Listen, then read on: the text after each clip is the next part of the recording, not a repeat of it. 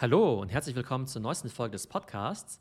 Letzte Woche gab es eine ganze Schwemme von Announcements, was Gen AI Kreativtools angeht. Also nicht nur so langweilige Texttools wie ChatGPT, sondern eben wirklich kreative Tools für Bilder und Videos.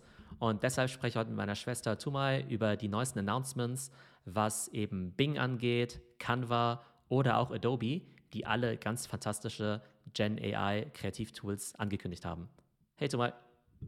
Hey Theo, diese Woche wurden einige neue Kreativtools vorgestellt. Also hier irgendwie mit Generative AI kann ja inzwischen jeder Bilder machen, Texte schreiben, ja, Webseiten erstellen, Videos machen. Also der Markt explodiert geradezu und man hat das Gefühl, jeden Tag kommt irgendwas Neues dazu. Zusammengefasst, was ist denn diese Woche auf dem ja, Kreativproduktionsmarkt so los gewesen?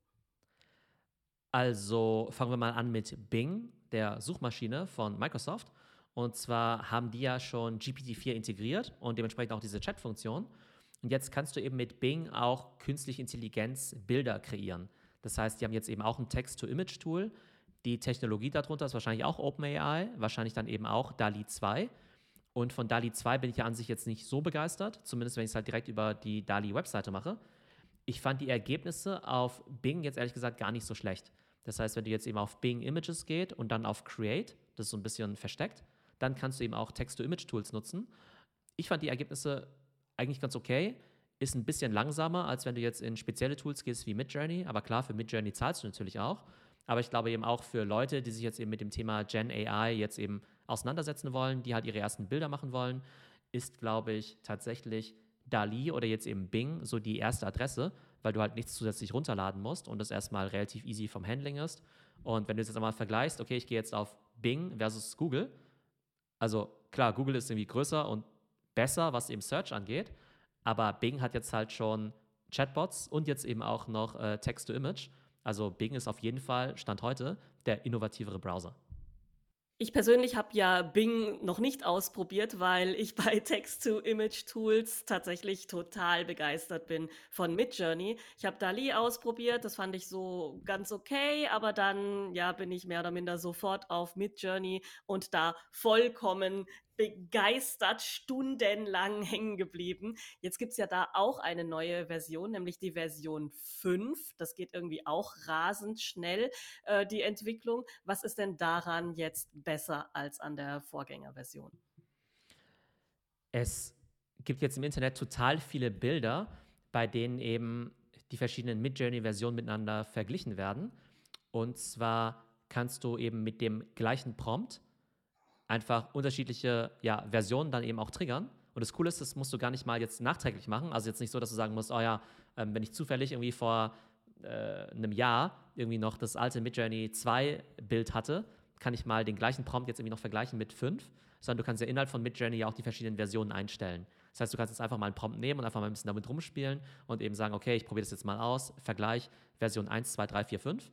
Genau, also für die Podcast-Zuhörer, jetzt haben wir gerade auf unserem Screen für, für das YouTube-Video haben wir gerade Bilder im Vergleich, gleicher Prompt von einer alten Dame, die in einem Café sitzt, mit Journey Version 1 bis mit Journey Version 5. Und die Version 1 ist vom 14. März 2022. Also da liegt gerade mal ein Jahr dazwischen und fünf Versionen. Und wie würdest du jetzt die Unterschiede beschreiben? Also das ist schon, ja, sehr augenfällig, die Unterschiede.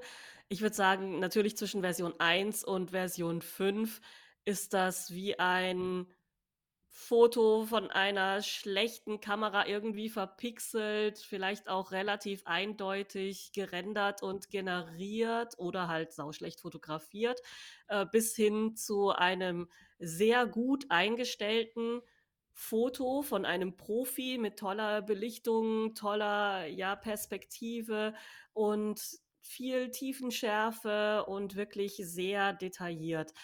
Die Motive, die sind auch ein bisschen verschieden, also im Grunde genommen gleich. Also hier handelt es sich um eine ältere Dame, die wohl in irgendeinem Café sitzt und aus dem Fenster sieht. Und die ja, Perspektiven sind, würde ich mal sagen, leicht anders in der Kopfhaltung zum Beispiel. Die Atmosphäre oder sozusagen das Look and Feel des Bildes ist im Großen und Ganzen das gleiche. Aber so von Midjourney Version 1 über 2, 3, 4, 5 sieht man schon ja sehr deutliche Fortschritte, wenn man es so nebeneinander sieht. Ich würde jetzt sagen, zwischen Version 1 und Version 2 ist der Unterschied noch relativ gering.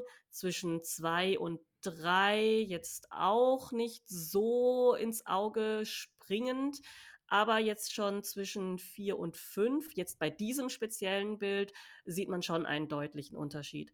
Ich habe allerdings auch schon Beispiele gesehen, wo der Unterschied zwischen 4 und 5 jetzt nicht so eklatant ist. Also ganz besonders bei solchen computergerenderten Bildern kann man wohl die Version 4 auch noch ganz gut benutzen, was ich so von Rezensionen mitbekommen habe. Ich glaube, was bei der Version 5 halt total krass ist, ist halt, wie fotorealistisch die Menschen aussehen.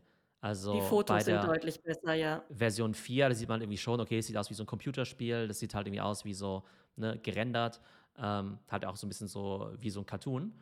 Und jetzt sehen die halt mega realistisch aus. Und gerade bei den früheren Versionen sahen die Menschen ja zum Teil immer total gruselig aus oder die hatten dann irgendwie sieben Finger oder sowas, weil sie die Finger nicht hinkriegen.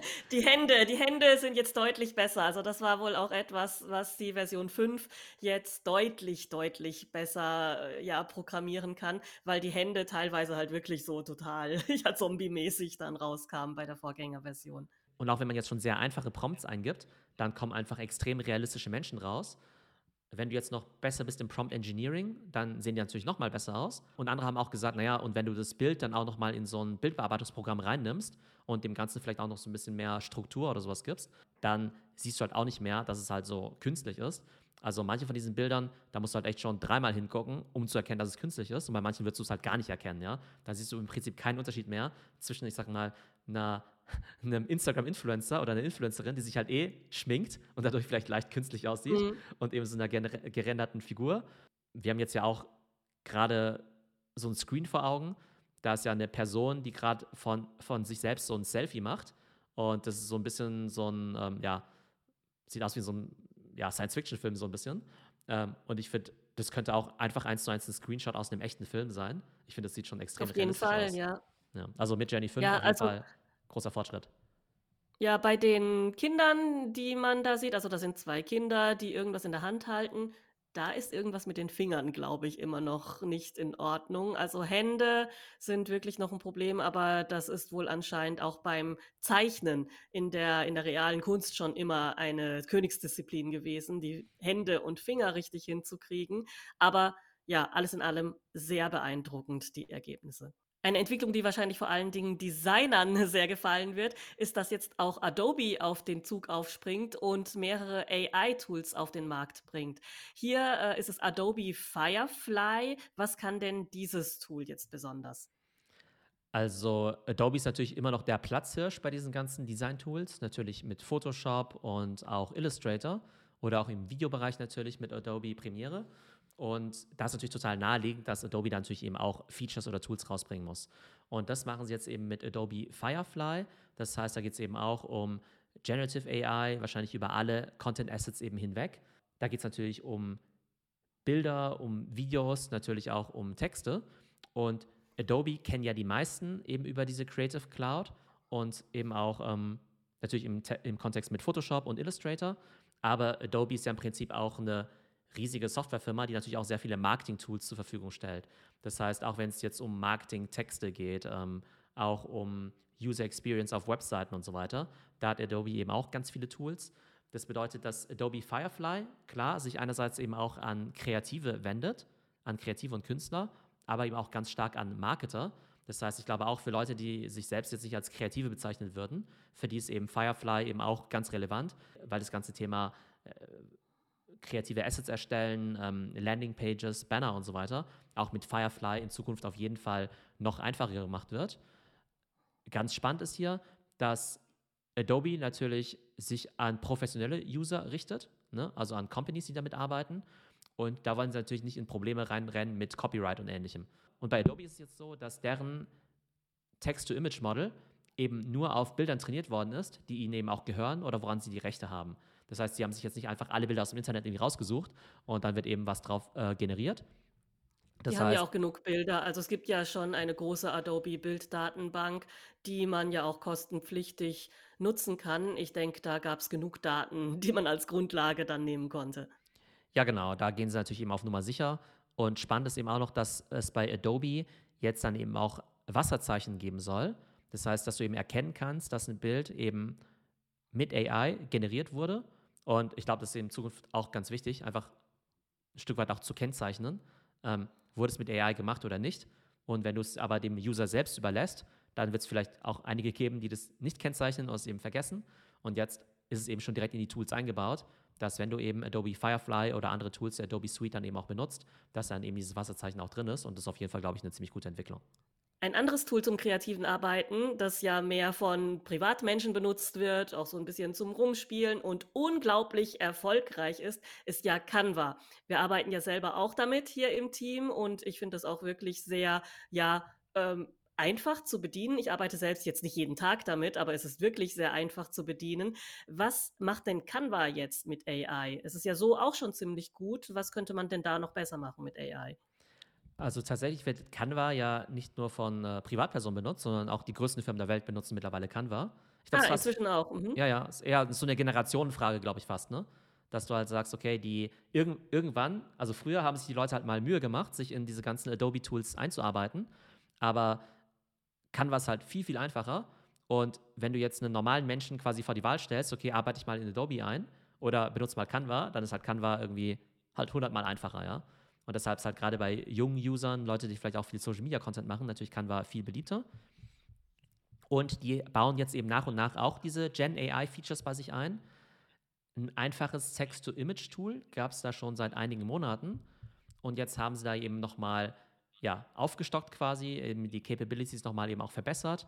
Aber dass du eben nicht nur jetzt eben Bilder von Null aus generieren kannst, sondern zum Beispiel auch Elemente ändern kannst. Also sie zeigen hier zum Beispiel gerade ein Bild, ähm, von einem gedeckten Tisch.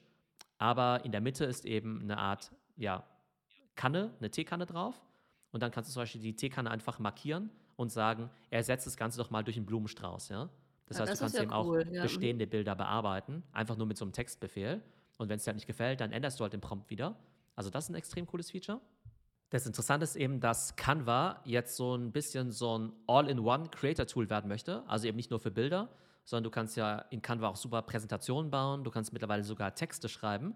Also manche benutzen Canva tatsächlich wie so Microsoft Office, also ne, mit Word. Auf jeden so Fall. Also ich habe auch schon Bewerbungsschreiben bekommen, von denen ich gesagt bekommen habe, die wurden mit Canva erstellt. Also so richtig schön grafisch aufbereitet mit Tabellen und ja, Grafiken und so weiter. Also die Leute benutzen das schon für alles Mögliche inzwischen.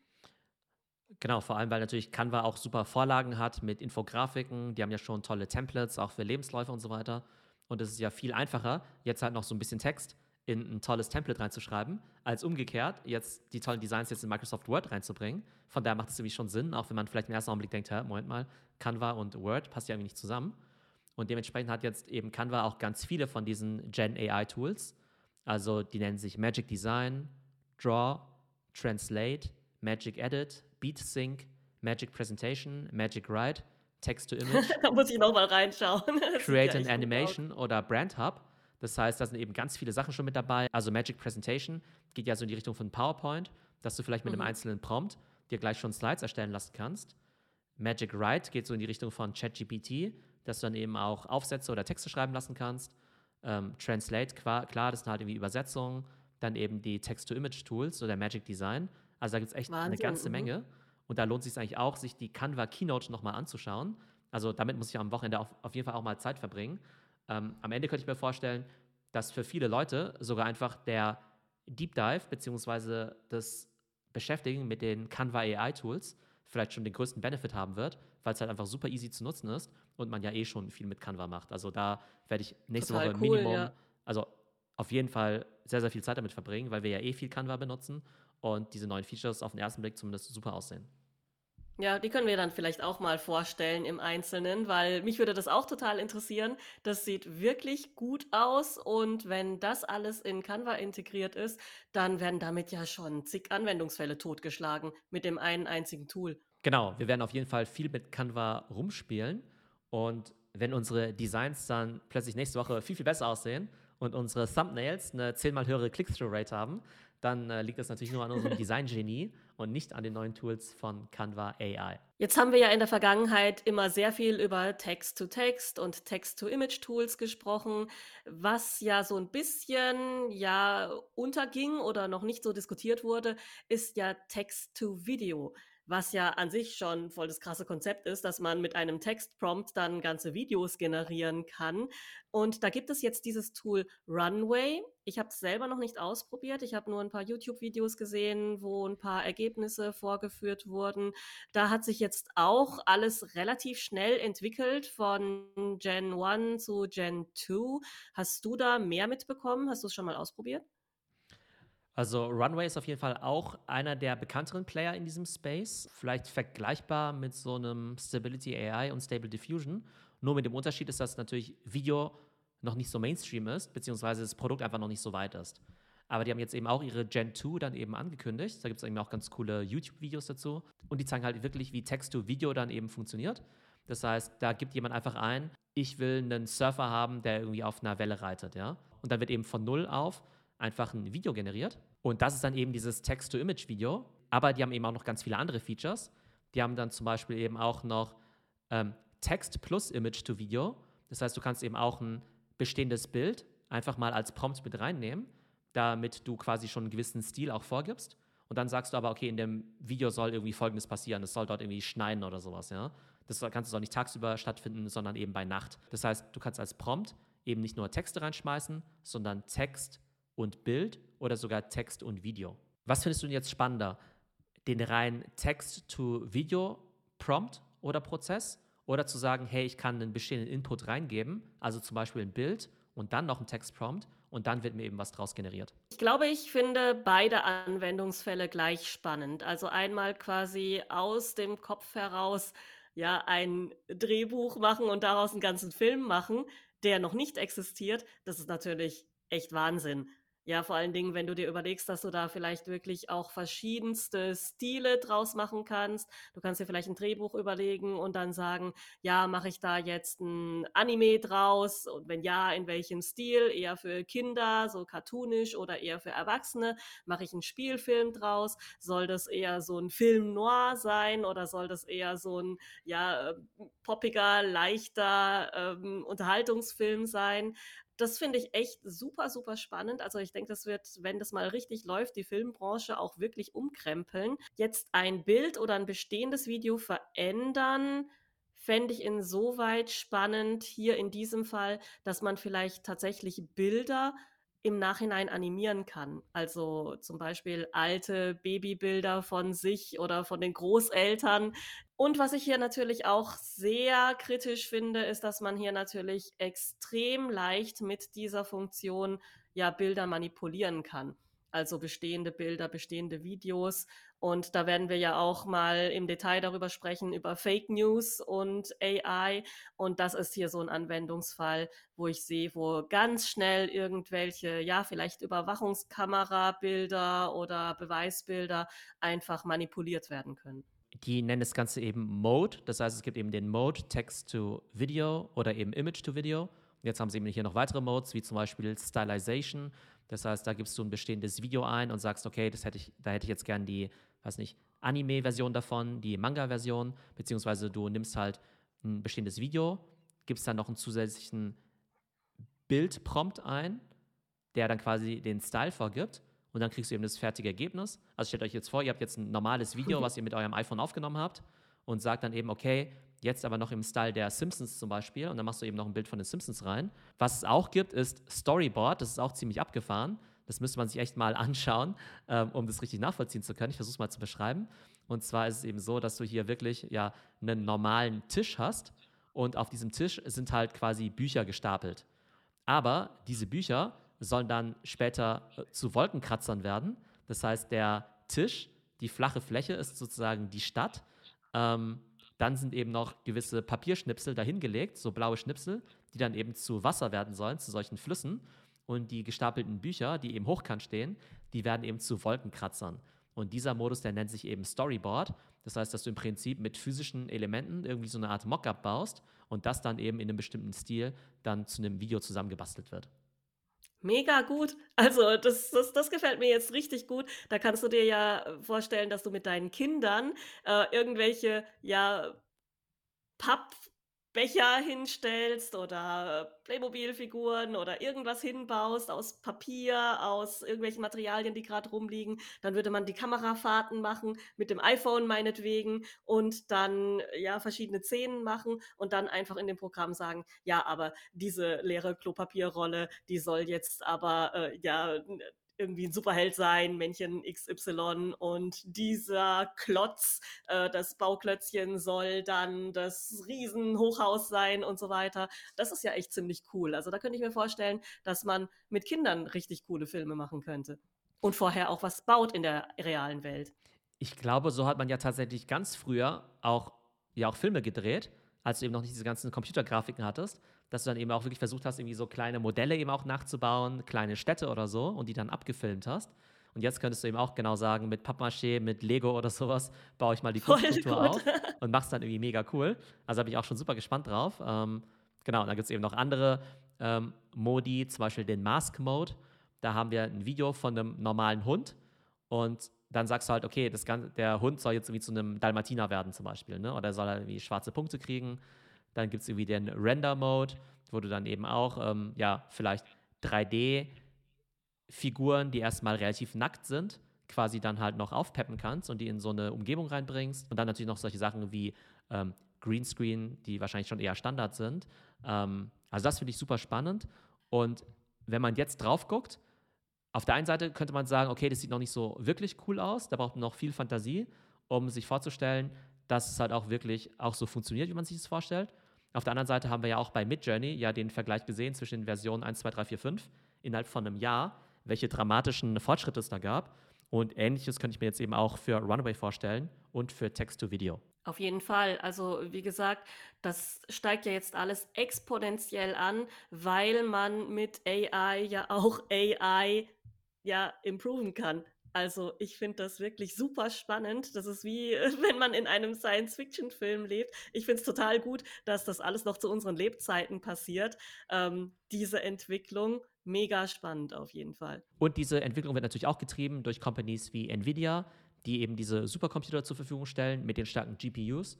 Und natürlich durch Companies wie OpenAI, die natürlich auch diese ganzen Language Models zur Verfügung stellen. Und am Ende müssen diese Apps ja alle zusammengebaut werden aus verschiedenen Komponenten. Und je besser die Einzelkomponenten werden, desto besser natürlich auch das finale Produkt. So, das war unsere Zusammenfassung der Announcements, was die ganzen Kreativtools angeht im Bereich Generative AI. Ich bin auf jeden Fall schon überall auf der Warteliste, zum Beispiel bei Adobe Firefly. Microsoft Bing habe ich schon ausprobiert, war eigentlich relativ positiv überrascht, was die Ergebnisse angeht. Und ich werde mich auf jeden Fall die nächste Woche ganz stark mit diesen ganzen Canva-Features beschäftigen, weil ich ja eh schon viel Canva benutze. Und da finde ich eben sowohl die Bild-Features cool, als eben auch die Schreib-Features oder eben auch um automatisch Präsentationen zu erstellen. Und wir werden auf jeden Fall berichten, was die Features können und wie wir damit zurechtkommen. Ich freue mich auf jeden Fall schon drauf. Bis dann, Theo. Ciao.